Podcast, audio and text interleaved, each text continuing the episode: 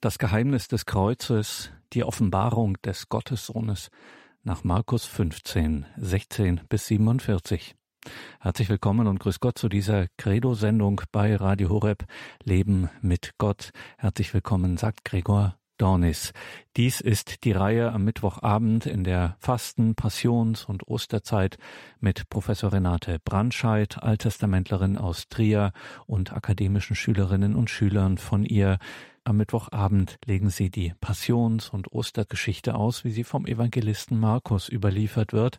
Heute schauen wir ins 15. Kapitel des Markus-Evangelium, die Verse 16 bis 47.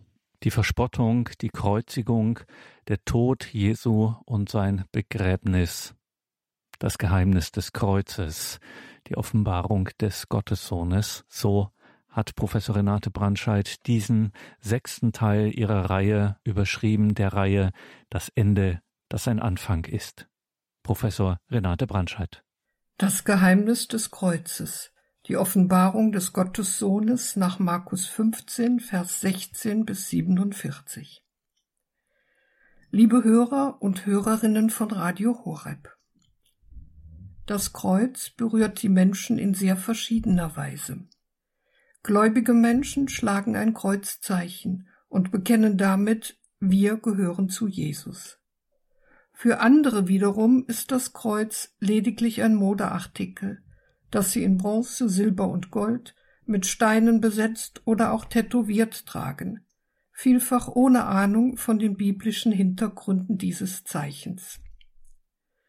Daneben gibt es aber auch diejenigen, die aufgrund der brutalen Vorgänge, die mit dem Kreuz Christi verbunden sind, verstört sind. Sie empfinden es als anstößig, provozierend und sehen es geradezu als einen Skandal an, dass sich Kreuze an öffentlichen Orten befinden, auf Berggipfeln, manchmal in Schulen und sogar in Gerichtssälen. In der Tat war Jesu Tod kein schöner Tod, falls es diesen überhaupt gibt. Denn abgesehen davon, dass die Kreuzigung als die schändlichste Todesart galt und sie von den Römern vor allem gegenüber Sklaven und Verbrechern angewendet wurde, war sie auch im höchsten Maße grausam. Der Verurteilte musste sein Kreuz selbst zur Hinrichtungsstätte tragen, wo er mit ausgebreiteten Armen an den Querbalken angenagelt wurde, an dem er dann mit seinem ganzen Gewicht hing. Ein stundenlanger, qualvoller Todeskampf mit Schmerzen, Durchblutungsstörungen und Atemnot war die Folge. Das Markungsevangelium jedoch erzählt uns knapp und oftmals in Sätzen mit nur wenigen Worten, wie unrühmlich und bedrückend der Leidensweg Jesu vonstatten geht und wie mit seinem Tod am Kreuz alle an ihn gerichteten Erwartungen zunichte gemacht wurden.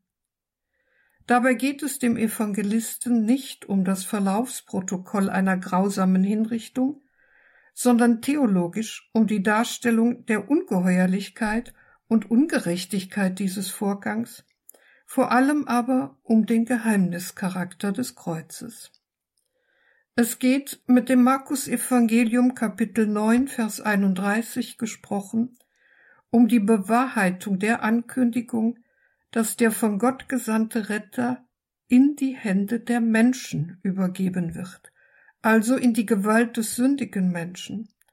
Und es geht in diesem Geschehen um die Selbstoffenbarung des Gekreuzigten als Gottes Sohn in der Solidarität mit dem sündigen Menschen. Mit der Verhöhnung und Misshandlung Jesu durch die Soldaten beginnt nach dem Todesurteil des Pilatus und der anschließenden Geißelung für Jesus die Tortur seines Kreuzweges. Der Evangelist Markus schreibt in Kapitel 15, Vers 16 bis 20, Die Soldaten führten ihn ab in den Hof hinein, der Prätorium heißt, und riefen die ganze Kohorte zusammen. Dann legten sie ihm einen Purpurmantel um und flochten einen Dornenkranz. Den setzten sie ihm auf und grüßten ihn. Sei gegrüßt, König der Juden. Sie schlugen ihm mit einem Stock auf den Kopf und spuckten ihn an, beugten die Knie und huldigten ihm. Nachdem sie so ihren Spott mit ihm getrieben hatten, nahmen sie ihm den Purpurmantel ab und zogen ihm seine eigenen Kleider wieder an. Die Verkleidung Jesu mit einem purpurfarbenen Gewand und einer Dornenkrone sowie der höhnische Gruß Heil dir, König der Juden, dienen sichtlich der Nachahmung einer Huldigung, wie sie sonst einem König erwiesen wurde, und soll Jesus der Lächerlichkeit preisgeben. Dem gläubigen Leser jedoch offenbart die Szene Hintergründiges. Denn was im Hohn an Jesus herangetragen wird, steht ihm, wenn auch mit ganz anderem Hintergrund, ja wahrhaftig zu. Jesus ist der königliche Messias, der aber, anders als die menschlichen Könige mit ihren Insignien einer vergänglichen Macht, eine Dornenkrone trägt, zum Zeichen dafür, dass er die Last einer von Gott entfremdeten Schöpfung auf sich nimmt. Nach der alttestamentlichen Sündenfallerzählung hat nämlich der Mensch der Macht des Bösen in der Schöpfung Raum gegeben und tut es immer wieder neu. Mit der Folge, dass die Harmonie in der Schöpfung dauerhaft gestört ist und Strukturen des Bösen ihre Gestalt prägen. Damit hängt es unter anderem zusammen, dass Natur und Mensch nicht mehr aufeinander eingespielt sind und der Ackerboden, wie es im Buch Genesis Kapitel 3 Vers 17 bis 18 als bildhafte Umschreibung dieses Sachverhaltes heißt, Dornen und Disteln sprossen lässt. So betrachtet sieht der Glaube in der Dornenkrone nicht allein ein Folterinstrument, sondern ein Zeichen für den die sündige Last des Menschen tragenden und aufgrund ihrer leidenden Messias. Mitten in der Verspottung Jesu achtet die Szene aus. Ohne jegliches Mitgefühl schreiten die Soldaten von der Verhöhnung zur Misshandlung, Jesus wird geschlagen und angespuckt, er aber schweigt in dieser Erniedrigung. Er wehrt sich nicht, antwortet nicht mit Gegengewalt und entspricht damit ganz dem namenlosen, leidenden Gottesknecht, jenem von Gott Gesandten, der nach dem Jesaja-Buch Kapitel 53 Vers 7 in vollkommener Übereinstimmung mit seinem Gott handelt und der nun in Jesus ein Gesicht erhält. Er wurde bedrängt und misshandelt, aber er tat seinen Mund nicht auf. Wie ein Lamm, das man zum Schlachten führt, und wie ein Schaf vor seinen Scherern verstummt, so tat auch er seinen Mund nicht auf. Alsbald aber hat das grausame Spiel seinen Zweck erfüllt, Jesus wird entkleidet und wieder in die eigenen Kleider gesteckt. Zur Kreuzigung führen die Soldaten Jesus aus der Stadt hinaus. In Markus Kapitel 15, Vers 20 bis 21 heißt es, Dann führten sie Jesus hinaus, um ihn zu kreuzigen. Einen Mann, der gerade vom Feld kam, Simon von Kyrene, den Vater des Alexander und des Rufus, zwangen sie, sein Kreuz auf sich zu nehmen.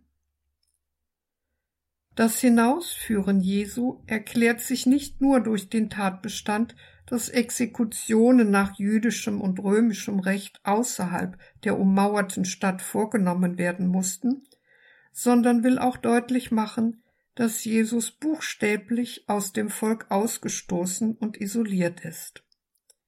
Allein muss er das Kreuz tragen. Erst als er zu schwach dafür ist, zwingen die Soldaten wohl weniger aus Mitleid als vielmehr um rascher voranzukommen, einen unbekannten Passanten ihm das Kreuz tragen zu helfen, einen gewissen Simon von Kyrene, von dem wir nur erfahren, dass er vom Feld kommt und auf dem Weg nach Hause ist, und dass seine Söhne Alexander und Rufus heißen. Diesen wenigen Angaben zufolge handelt es sich um einen Diaspora-Juden, der früher in der nordafrikanischen Stadt Kyrene gelebt hat, wo es eine starke jüdische Kolonie gab. Es fällt auf, dass der Evangelist Markus im griechischen Text für sein Kreuztragen das gleiche Wort gebraucht, wie im Spruch von der Kreuzesnachfolge in Kapitel 8, Vers 34. Wenn einer hinter mir hergehen will, verleugne er sich selbst, nehme sein Kreuz auf sich und folge mir nach.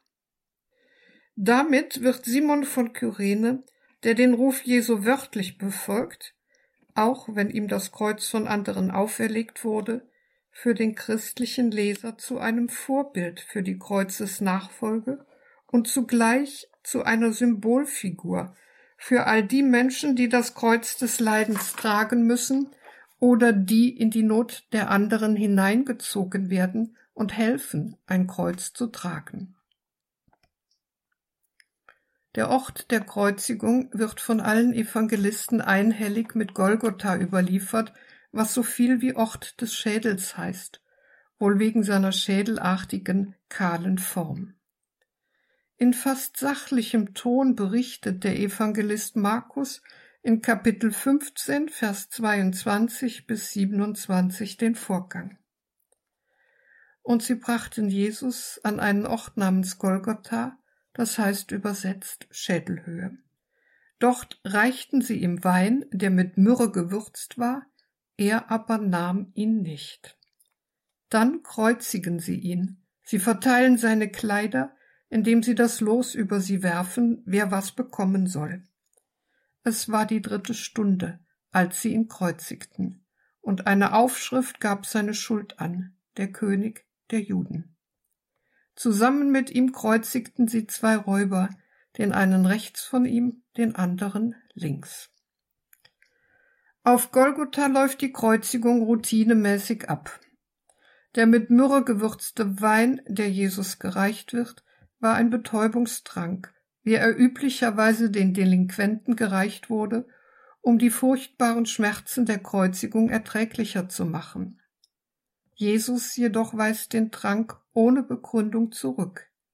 Im Sinn des Evangelisten Markus ein Zeichen dafür, dass er das Leiden bewusst auf sich nimmt und menschlich erträgt und er somit bis zum Tod bei vollem Bewusstsein ist.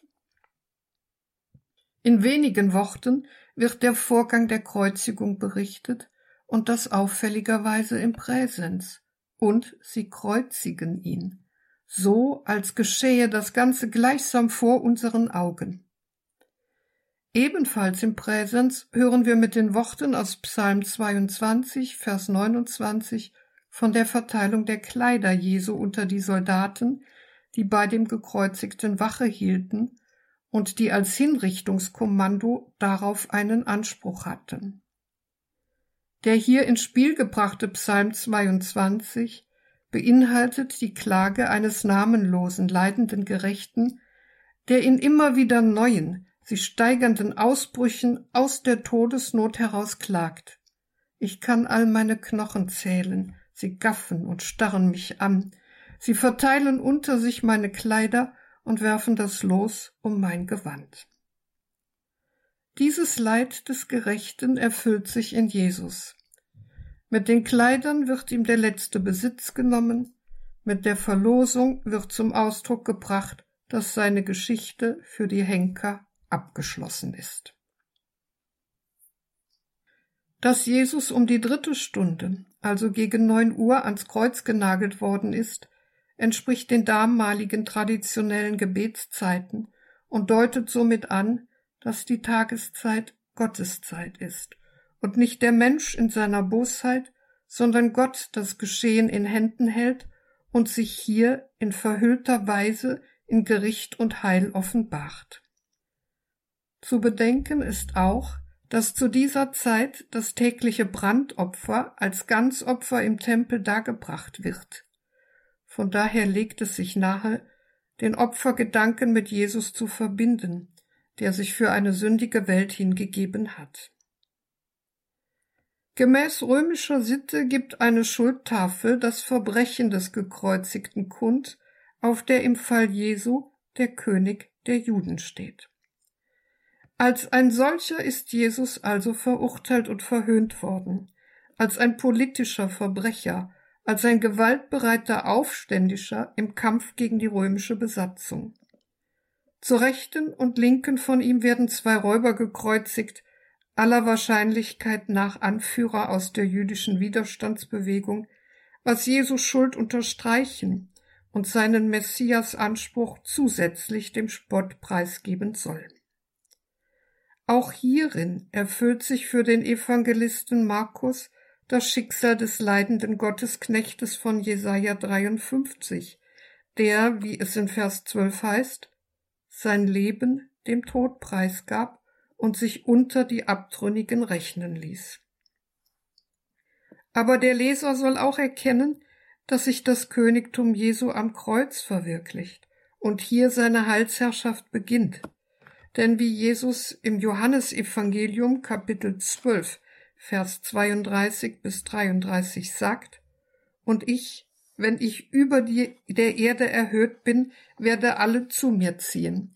Das sagte er, um anzudeuten, auf welche Weise er sterben werde. In wenigen Worten erzählt der Evangelist Markus die Kreuzigung Jesu. Von Schmerzen, Qualen, Wunden und Blut sagt er nichts. Der Bericht ist sichtlich nicht auf menschliches Mitleid angelegt. Das physische Leiden und Dahinsiechen Jesu ist nicht das Thema des Evangelisten. Vielmehr soll der Leser begreifen, was hier wirklich geschieht. Dass Jesus in die Hände des sündigen Menschen übergeben und in Leid und Schande verstoßen wird und dass er dies nach Gottes Willen erträgt. Sünde ist, das wird hier in aller Härte deutlich, mehr als nur ein moralisches Fehlverhalten. Sie ist der Inbegriff dessen, was an Heillosigkeit entsteht, wenn sich der Mensch absolut setzt und alles seinem egoistischen Willen unterordnet. Dann entstehen alle Formen der Lieblosigkeit, die rücksichtslos Leben zersetzen und zerstören. Der sündige Mensch hat Jesus verraten, verurteilt, ans Kreuz geschlagen. Von daher stellt sich auch für einen jeden von uns die Frage, inwieweit er mit seinem Tun und seinen Einstellungen dazu beiträgt, Jesus gleichsam erneut ans Kreuz zu schlagen. Der Evangelist Markus jedenfalls lässt die harten Tatsachen sprechen.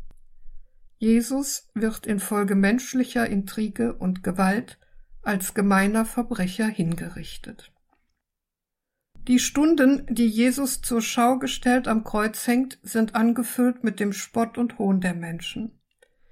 Im Markus Evangelium Kapitel 15, Vers 29 bis 32 heißt es, Die Leute, die vorbeikamen, verhöhnten ihn, schüttelten den Kopf und riefen, Ach, du willst den Tempel niederreißen und in drei Tagen wieder aufbauen? Rette dich selbst und steig herab vom Kreuz. Ebenso verhöhnten ihn auch die Hohepriester und Schriftgelehrten und sagten untereinander, andere hat er gerettet, sich selbst kann er nicht retten. Der Christus, der König von Israel, er soll jetzt vom Kreuz herabsteigen, damit wir sehen und glauben. Auch die beiden Männer, die mit ihm zusammengekreuzigt wurden, beschimpften ihn. Für die vorübergehenden Leute ist das Schicksal Jesu ein Beweis dafür, dass er ein Betrüger ist, den nun das Gericht Gottes ereilt. Daher heben sie den Widerspruch zwischen seinem Anspruch und seiner Ohnmacht am Kreuz hervor und machen sich über ihn lustig. Das Schütteln des Kopfes als Gäste des Hohns und der Schadenfreude begleitet ihre Lästerrede, in der sie die Anklage der Falschzeugen aus dem Prozess Jesu aufgreifen, nach der er den Tempel zerstören und in drei Tagen wieder aufbauen wollte. Das geschieht in völliger Verkenntnis dessen, dass Jesus nicht die bauliche Zerstörung des Tempels gemeint hat, sondern die durch ihn erreichte Vollgültigkeit der Erlösung. Das zeigt ja auch unmissverständlich seine Antwort an den Hohepriester, in der er vom Kommen des Menschensohnes gemeint ist in der Sprache des Alten Testamentes der Repräsentant der Königsherrschaft Gottes und dessen Sitzen zur Rechten der Kraft Gottes spricht. Der Tempel und sein Opferdienst sind also vorläufiger Natur und theologisch ein prophetisches Zeichen für Gottes eigentliches und endgültiges Versöhnungswerk in Jesus Christus. Jesus jedoch wird von den Umstehenden das Wort im Mund umgedreht und alles, was er gesagt hat, der Lächerlichkeit preisgegeben. Die Verhöhnung des in ihren Augen machtlosen und hilflosen Messias setzt sich fort, indem die Vorübergehenden Jesus auffordern, sich selbst zu retten, als gleichsam letzte Möglichkeit seine Vollmacht unter Beweis zu stellen. Die Gruppe der Hohepriester und Schriftgelehrten, die im Markus Evangelium hauptverantwortlich für den Tod Jesu sind, geben diesen Spott untereinander weiter, nur grundsätzlicher formuliert, da sie auf das Wirken Jesu zurückblicken. In Wundertaten und Heilungen hat er anderen Menschen geholfen, jetzt hängt er hilflos am Kreuz, unfähig, sich selbst zu retten.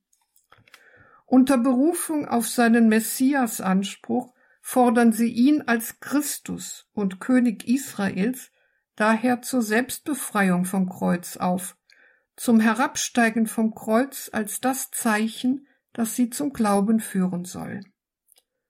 Sie wollen also, wie übrigens viele Menschen, bevor sie sich auf Jesus einlassen, einen handfesten Beweis seiner göttlichen Berufung, ein sichtbares Spektakel, eine machtvolle Geste.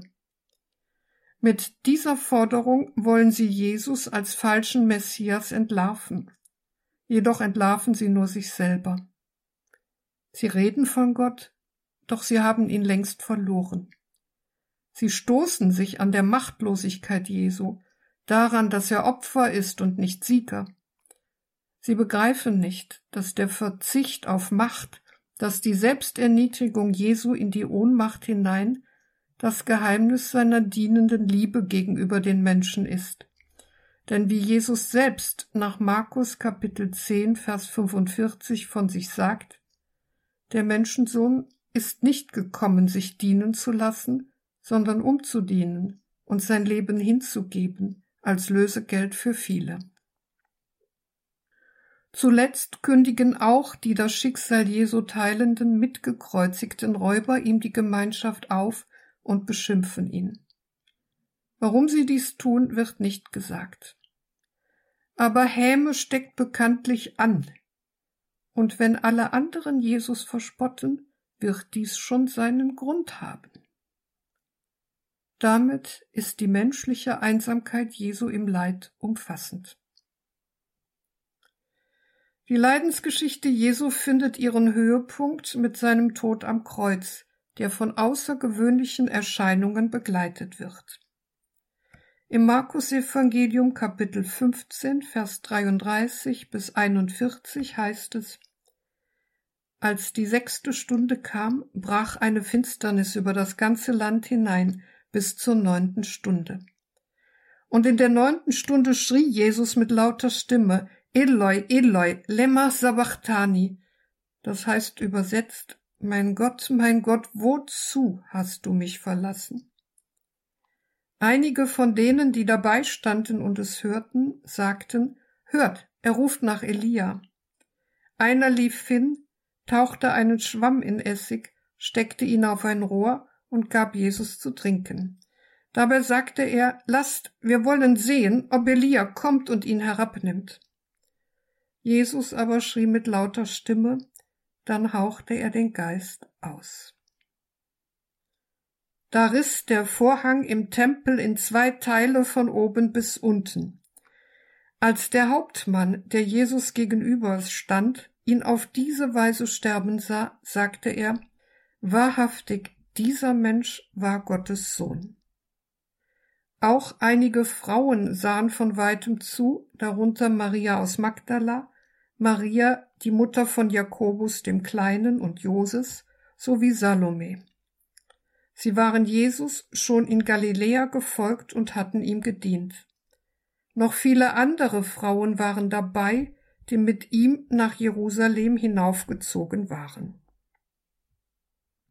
Die Finsternis, die in der sechsten Stunde, also am hellen Mittag, über das ganze Land hereinbricht und die bis zur neunten Stunde andauert, ist nicht als eine meteorologische Finsternis zu verstehen, sondern will symbolhaft auf das Sterben Jesu als Endgeschehen und als ein Bild für die Gottferne des Sünders auf das Gericht Gottes hinweisen. Dass dabei die ganze Schöpfung in Mitleidenschaft gezogen ist und in ein Chaosdunkel fällt, will dem Leser die Dimensionen der gewaltsamen Hinrichtung Jesu aufzeigen, der, so Markus in Kapitel 1, Vers 11, als geliebter Sohn des Vaters entehrt und missachtet wird. Als ein auf Unheil hinweisendes Zeichen erinnert die Darstellung inhaltlich an das Wort, das der Prophet Amos in Kapitel 8, Vers 9 bis 10 an die Adresse des bundbrüchigen Gottesvolkes gerichtet hat und das jetzt zu seiner eigentlichen Erfüllung gelangt. An jenem Tag, Spruch Gottes des Herrn, lasse ich am Mittag die Sonne untergehen und breite am helllichten Tag über die Erde Finsternis aus. Ich verwandle eure Feste in Trauer und all eure Lieder in Totenklage. Ich lege um alle Hüften das Trauergewand und schere jeden Kopf kahl. Ich bringe Trauer über das Land, wie die Trauer um den einzigen, und das Ende davon wird sein wie der bittere Tag. Aber auch der Bezug zur Endzeitrede Jesu in Markus Kapitel 13, Vers 24 bis 26 über die Verfinsterung der Sonne am Ende der Zeit vor dem Kommen des Menschensohnes liegt nahe in der Jesus darauf hinweist, dass das, was nach außen hin wie Katastrophe und Zusammenbruch aussieht, in Wahrheit der Beginn einer neuen Welt ist. Aber in jenen Tagen, nach jener Drangsal wird die Sonne verfinstert werden und der Mond wird nicht mehr scheinen. Die Sterne werden vom Himmel fallen und die Kräfte des Himmels werden erschüttert werden. Dann wird man den Menschensohn in den Wolken kommen sehen mit großer Kraft und Herrlichkeit. Die Zeit des Kreuzes ist also hiernach eine Zeit der Drangsal, in die hinein in der neunten Stunde der Zeit des Nachmittagsgebetes Jesus sein letztes betendes Wort spricht. Mit lauter Stimme macht er sich den Verlassenheitsruf des Beters von Psalm 22, Vers 2 zu eigen, jenes Psalms also, auf den der Evangelist Markus schon zuvor als die Soldaten über Jesu Kleider das Los warfen, angespielt hat. Mein Gott, mein Gott, wozu hast du mich verlassen? Jesus muss also nicht nur das Verlassensein von Menschen ertragen, sondern auch in radikaler Weise durchleben, dass ihm der Sinn seines Weges durch sein gewaltsames Ende zwar nicht fraglich, wohl aber verdunkelt erscheint. Wo führt es hin, wenn die Menschen, denen er die Botschaft der Nähe Gottes gebracht hat, ihm Böses antun, wodurch sie selbst immer mehr in die Gottferne hineingetrieben werden.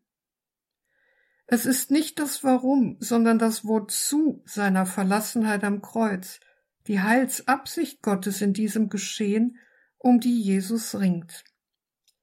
Wir alle kennen diese Frage, die das Gottesverhältnis von Menschen schwer belasten kann. Wozu die unzähligen Opfer eines Krieges? Wozu der weltweite Terror? Wozu die todbringenden Krankheiten? Und wozu trifft all dies die einen, die anderen aber nicht? Auch dieses menschliche Leid, auch diese menschliche Anfechtung hat Jesus auf sich genommen und damit alle Abgründe menschlicher Existenz mit uns geteilt. Mein Gott, mein Gott, wozu hast du mich verlassen? In diesem Ruf können alle Leidenden dieser Welt Jesus begegnen.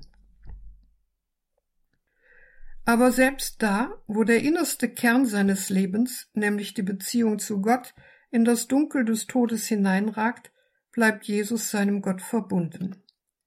Er redet nicht klagend über Gott, sondern spricht ihn im Du an und ist damit von der Anwesenheit des verborgenen Gottes überzeugt. Wäre das nicht der Fall, würde es keinen Sinn machen, Gott anzureden. Dann bliebe nur der anklagende Aufschrei und dann das Verstummen. Also ist hier nicht nur Verlassenheit greifbar. Denn dass Jesus in die Golgotha-Nacht hinein nicht gegen Unbekannt klagt, sondern zu Gott mit einem Zitat aus der Offenbarungstradition spricht und folglich mit ihm rechnet, zeigt, dass das, was ihn in die Nichtigkeit menschlichen Sterbens wirft, zugleich zum Zeichen einer engen Verbundenheit mit Gott wird.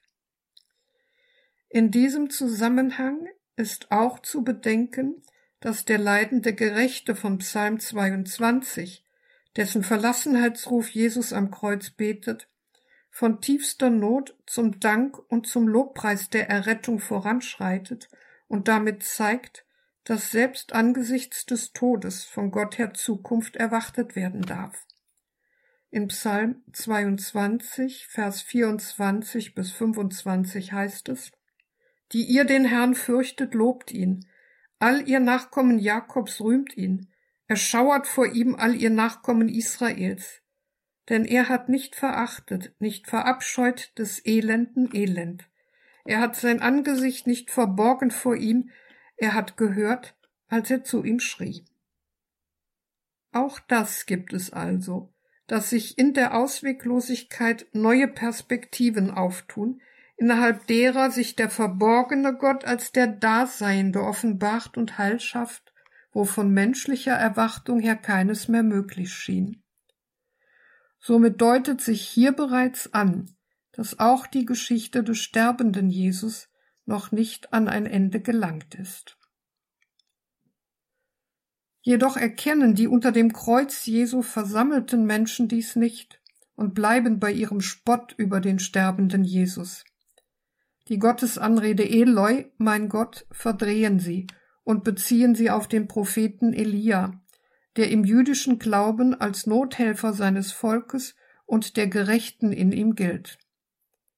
Hinter ihrem Tun steht wie zuvor die Überzeugung, dass Jesus nicht der von Gott gesandte Messias ist. Darum reicht ihm auch einer der Umstehenden einen mit Essig getränkten Schwamm zur Stärkung und damit zur Verlängerung seiner Todesqualen, um Jesu Warten auf den Nothelfer Elia als vergeblich zu erweisen. Sie wollen also sehen, dass Jesus von Gottes Heil ausgeschlossen bleibt und ihm die Retterhilfe versagt wird. Doch Jesus ist schon nicht mehr in den Händen der Menschen. Mit geradezu erschütternder Schlichtheit, frei von aufwühlenden emotionalen Umschreibungen, berichtet der Evangelist Markus den Tod Jesu. Dieser stirbt mit einem lauten Schrei, ein Beweis dafür, dass er bis zuletzt bei klarem Bewusstsein war, aber auch dafür, dass sein Leben nicht sanft, sondern gewaltsam erlosch und eben dies der Welt kundgetan wird. Sein Leben entweicht, der Tod nimmt ihn auf. Die heilsgeschichtliche Bedeutung des Todes Jesu umschreibt der Evangelist Markus mit zwei Geschehnissen. An erster Stelle vermerkt er, dass mit dem Tod Jesu der Tempelvorhang entzwei reißt. Dazu muss man wissen, dass im Tempel zur Zeit Jesu zwei kostbare Vorhänge den inneren Raum, das Allerheiligste, vom Hauptraum, dem Allerheiligen, abschlossen. Der äußere Vorhang war nach Süden hin umgefaltet, der innere nach Norden, so dass der hohe Priester am Versöhnungstag den Zwischenraum zwischen den Vorhängen von Süden her und durch ihn hindurch das Allerheiligste auf der Nordseite betrat, wo die Lade zum Zeichen der Offenbarungsgegenwart Gottes stand. Dass mit dem Tod Jesu der Vorhang im Tempel von oben bis unten entzweiriss, deutet an, dass nun der Zugang zu Gott für alle Menschen eröffnet ist und dass Gott im gekreuzigten Jesus den Blick auf sich freigibt. Von jetzt an soll jeder wissen, dass er mit Gottes Gegenwart auch und gerade an den schlimmsten Orten der Welt rechnen darf. Gott ist im Kreuz Jesu anwesend, Gott begegnet im menschlichen Leid. Ruft man sich den Verlassenheitsruf Jesu am Kreuz und die damit verbundene Frage nach der Heilsabsicht Gottes in Erinnerung, so will der Evangelist Markus mit dem Zerreißen des Tempelvorhangs auch darauf eine Antwort geben. Nach alttestamentlichem Gesetz wurde dem Hohepriester einmal im Jahr die Möglichkeit gewährt, das Allerheiligste zu betreten, nämlich, so das Buch Levitikus in Kapitel 16, am großen Versöhnungstag, um mit dem Blut der Opfertiere die Sühnung der Sündenschuld seines Volkes zeichenhaft zu vollziehen. Die Grunderfahrung, die dieser Ritus bezeugt, ist das Verstricktsein des Menschen in Schuld, die die Beziehung zu Gott und dem Mitmenschen zerstörerisch in Mitleidenschaft zieht. Also wird Gott um Vergebung gebeten und damit um die Möglichkeit, neu anzufangen und ohne Sünden in die nächste Zeit zu gehen. Darauf bezogen deutet das Zerreißen des Tempelvorhangs in der Todesstunde Jesu zeichenhaft an, dass die Selbsthingabe Jesu am Kreuz nicht ins Leere stößt, sondern vielmehr die endgültige Versöhnung und den Frieden mit Gott bewirkt, so wie es auch das Kelchwort Jesu sagt, das er im Abendmahlsaal gesprochen hat. Das ist mein Blut des Bundes, das für viele vergossen wird.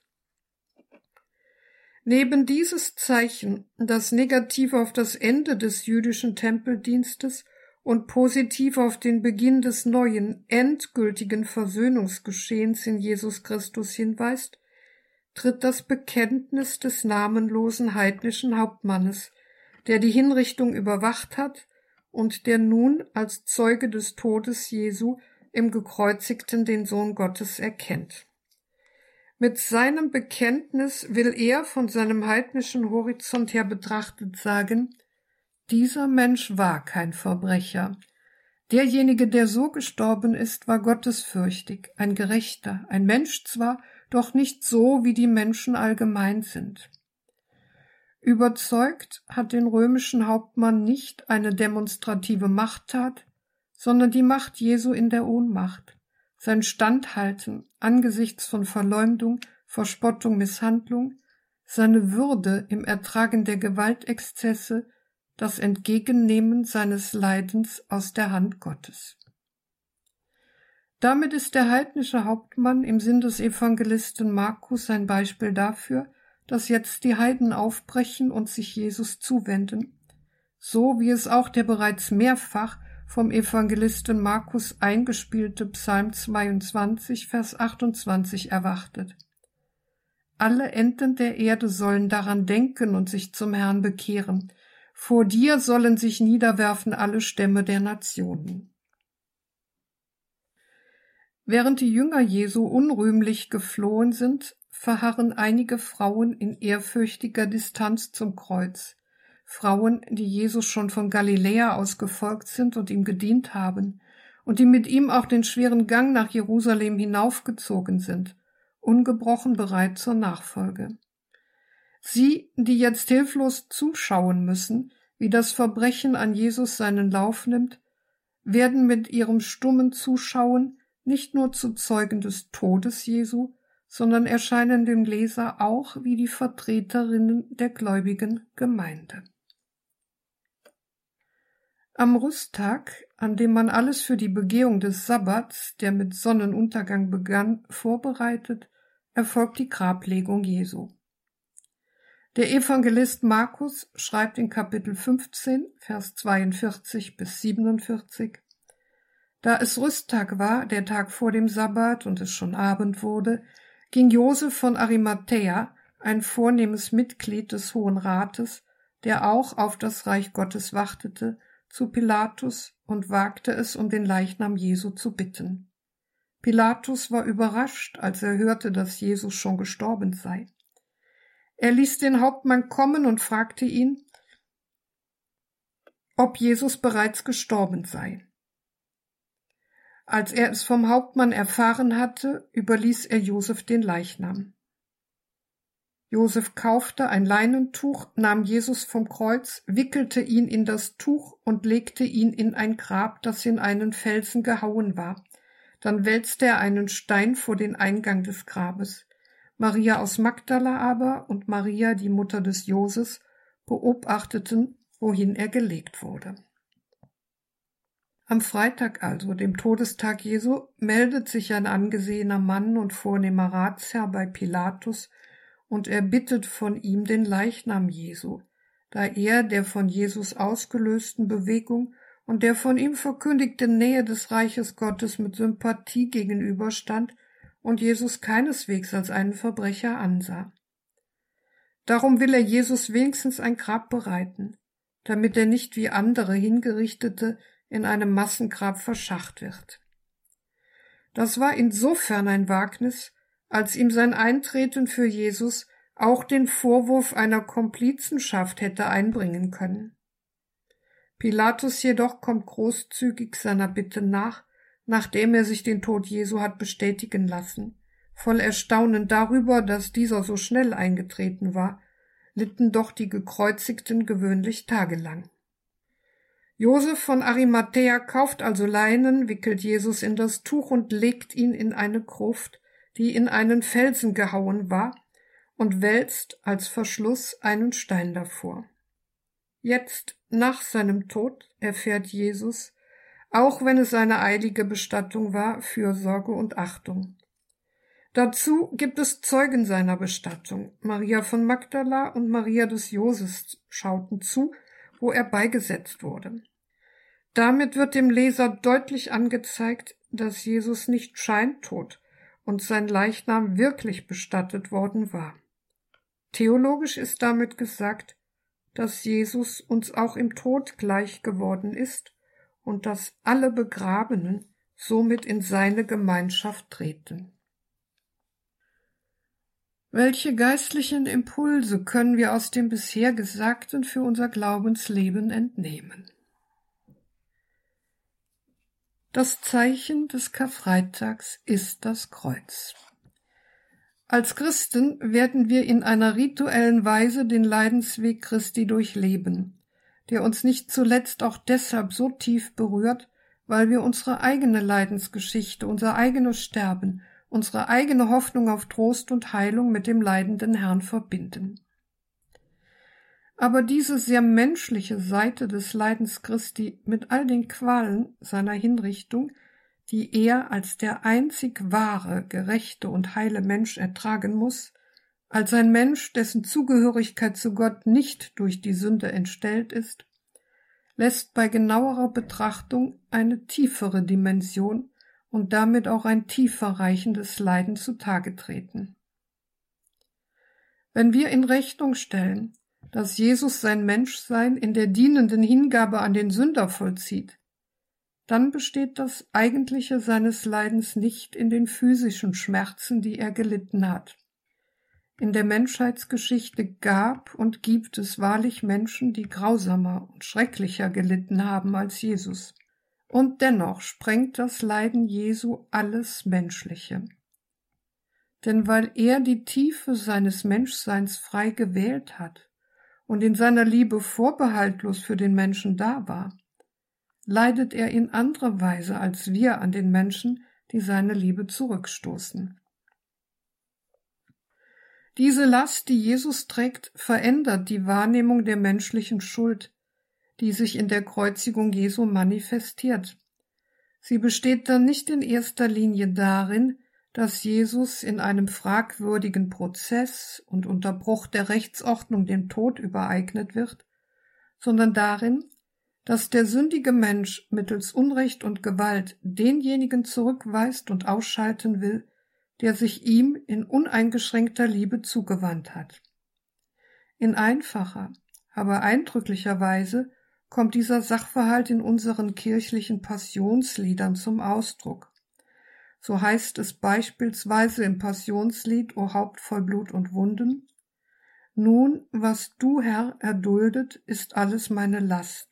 Ich selbst habe es verschuldet, was du erduldet hast. Um den sündigen und Gott fernen Menschen zu retten, geht Jesus nach dem Willen Gottes den Weg nach Jerusalem, dem Tod entgegen.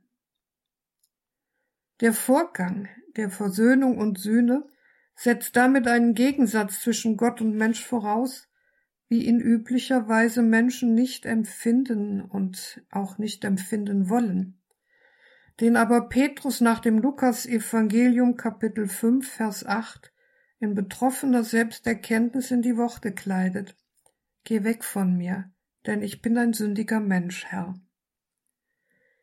In drei Leidensweissagungen zeichnet das Markus-Evangelium ein klares Bild über das Todeswissen Jesu und stellt heraus, dass in allem, was ihm widerfährt, letztlich Gott der Handelnde ist.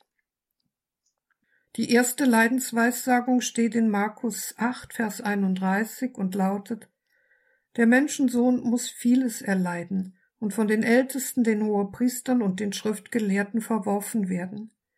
Er muss getötet werden und nach drei Tagen auferstehen. Wenn hier von einem göttlichen Muss die Rede ist, dann heißt das nicht, dass Gott das Leiden als solches will oder dass er grob gesagt auf Blut steht, sondern dass allein auf diesem Weg der Kreislauf des Bösen und der Gewalt unterbrochen wird. Wenn also Jesus, der Unschuldige schlechthin, sich ohne in ein Echo der Gewalt zu verfallen erniedrigen lässt und sein Leben einsetzt, können die Augen des Sünders, wenn er auf den leidenden Christus schaut, geöffnet werden für die Wahrnehmung der eigenen Verkehrtheit, so dass er in die Lage versetzt ist, sein Leben neu zu ordnen.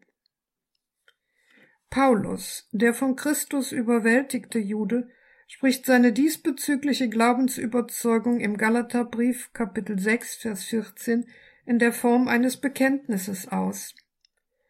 Ich aber will mich allein des Kreuzes Jesu Christi unseres Herrn rühmen, durch das mir die Welt gekreuzigt ist und ich der Welt. Auf den ersten Blick keine leicht zu verstehende Aussage. Oberflächlich betrachtet könnte man meinen, hier huldigt einer seiner finsteren Auffassung vom Leben, artikuliert einen Leidensdurst. Aber derartige Gedanken darf man getrost beiseite schieben, denn wenn Paulus dergleichen bekennt, dann handelt es sich um eine theologisch hochbedeutsame Aussage. Paulus rühmt sich des Kreuzes Jesu Christi, weil es ihm zugute kommt denn als Angehöriger der Menschheit im Zeichen des Sündenfalls bleibt ihm keine Hoffnung. Am Ende des Lebens steht unwiderruflich der Tod, steht die Auflösung. Das hängt damit zusammen, dass die Strukturen der ganzen Schöpfung durch das Einwirken der Macht des Bösen bleibend geschädigt sind, so dass sie nicht aus eigener Kraft wieder zu der Schöpfung des Gottgewollten Anfangs wird dass dieser Ablauf von Sünde und Tod im wahrsten Sinn des Wortes durchkreuzt wird, dass Gottes Bindung an den Menschen auch über den Tod hinaus bestehen bleibt, das ist die Frucht des Kreuzes Christi. Die einzig wirkliche Befreiung, die wir als Menschen haben, ist also diejenige, die Gott in Christus schenkt, nämlich der Loskauf von unserer schuldhaften Vergangenheit, die Entmachtung des Bösen, in der Gemeinschaft mit dem Gekreuzigten. Alle anderen Freiheitsproklamationen sind Täuschungen. Deshalb sagt Paulus, ich aber will mich allein des Kreuzes Jesu Christi rühmen. Auf diesem Hintergrund ist auch die Aussage im ersten Johannesbrief, der in Kapitel 4, Vers 8 Gott die Liebe nennt, zu gewichten. Eine solche Kennzeichnung Gottes ist nämlich nur möglich, wenn Gott von Anfang an auch die äußerste Ablehnung seiner Liebe in seinen Heilsplan einbezieht. Allein deshalb ist die Welt, in der die Ordnungen von Menschen gegen Gott genutzt werden, im Verhältnis zu Gott gesehen nicht nur ein Gegenstand des Gerichtes, sondern durch das Gericht hindurch und von Anfang an ein Gegenstand der heilenden Zuwendung Gottes, der in Christus die Welt liebt und alles Geschaffene von seinem Leben umfangen hält. Damit besteht in der Tat für denjenigen, der Christus anhängt, ein neues Verhältnis zur Welt. Eben dazu bekennt sich Paulus, wenn er sagt, durch Christus ist mir die Welt gekreuzigt und ich der Welt. Konkret heißt das, dass die Welt der Sünde durch das Kreuz Christi der Todesstoß versetzt worden ist, so dass sie abgetan ist. Und umgekehrt ist der Apostel für die Welt ein gekreuzigter, also ein für sie Toter, da ihre verkehrten Ordnungen für ihn die Geltung eingebüßt haben, weil jetzt, wie Paulus mehrfach sagt, Christus in ihm lebt. In welcher Weise diese Einsicht im Glaubensvollzug des Christen Gestalt annimmt, sagt Jesus im Markus Evangelium Kapitel 8 Vers 34. Wenn einer hinter mir hergehen will, verleugne er sich selbst, nehme sein Kreuz auf sich und folge mir nach. Es geht also nicht nur um irgendein Kreuz, seine Lebenslast im Allgemeinen, sondern es geht um das Kreuz der Nachfolge Jesu. Wer Jesu Jünger sein will, wer bewusst zu Jesus Christus gehören will, muss mit dem Kreuz rechnen. Er wird erfahren, dass Nachfolge Jesu nicht der Weg des geringsten Widerstandes ist, sondern nicht selten unbequem für den Menschen ist, manches Opfer, manchen Verzicht kostet und Mut verlangt. Das Kreuz ist der Ernstfall des Glaubens. Die bewusste Nachfolge Jesu, das entschiedene Leben im Dienst Gottes, schenkt aber neben der Mühsal auch eine große Gelassenheit in der Freiheit von den Götzen, den Zwängen und den Abhängigkeiten dieser Welt. Trägst du das Kreuz gern, so wird es auch dich tragen und wird dich zum erwünschten Ziele führen, wo nämlich das Leiden ein Ende nehmen wird, obwohl es hienieden nicht sein mag, heißt es in dem berühmten Buch Nachfolge Christi des Thomas von Kempen, einem Mystiker und geistlichen Schriftsteller des 15. Jahrhunderts. Und so dürfen wir dann auch gelassen und getrost auf das letzte große Kreuz unseres Lebens zugehen, auf den Tod. Jesus ist dem Tod nicht ausgewichen, sondern hat ihn bewusst angenommen. Wenn wir Jesus nachfolgen wollen, dann heißt das auch für uns, dem Tod nicht ausweichen, nicht ihn permanent verdrängen, sondern den Tod bewusst annehmen als Realität unseres Menschseins und als die letzte und entscheidende Station unserer Christusnachfolge. Ist doch der Tod die Voraussetzung der Erlösung des neuen und größeren Lebens bei Gott, das wir erhoffen.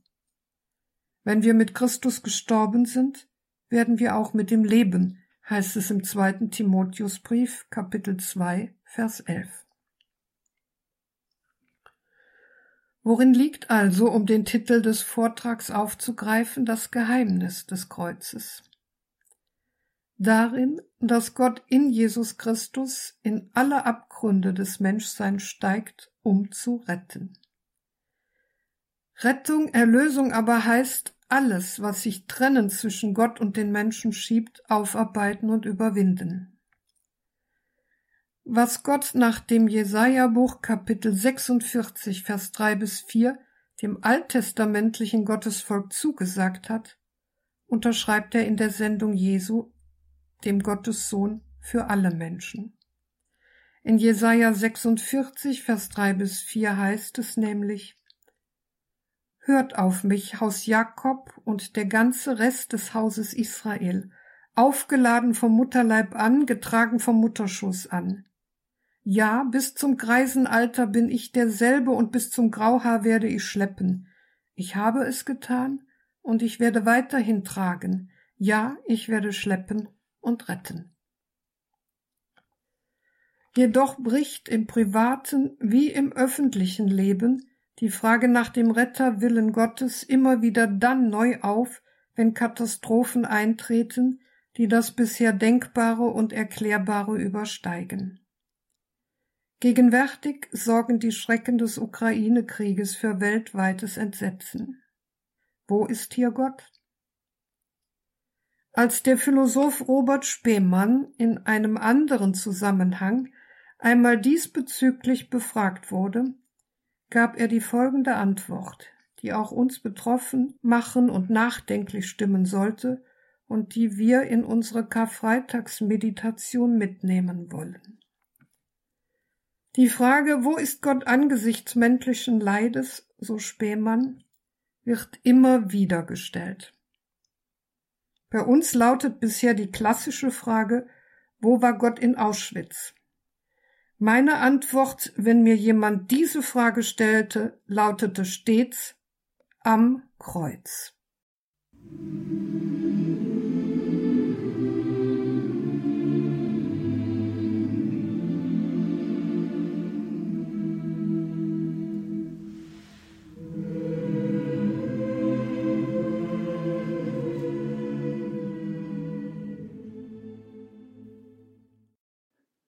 Der heutigen Credo-Sendung hörten Sie die Trierer Alttestamentlerin Professor Renate Brandscheid mit dem sechsten Teil ihrer Reihe Das Ende, das ein Anfang ist.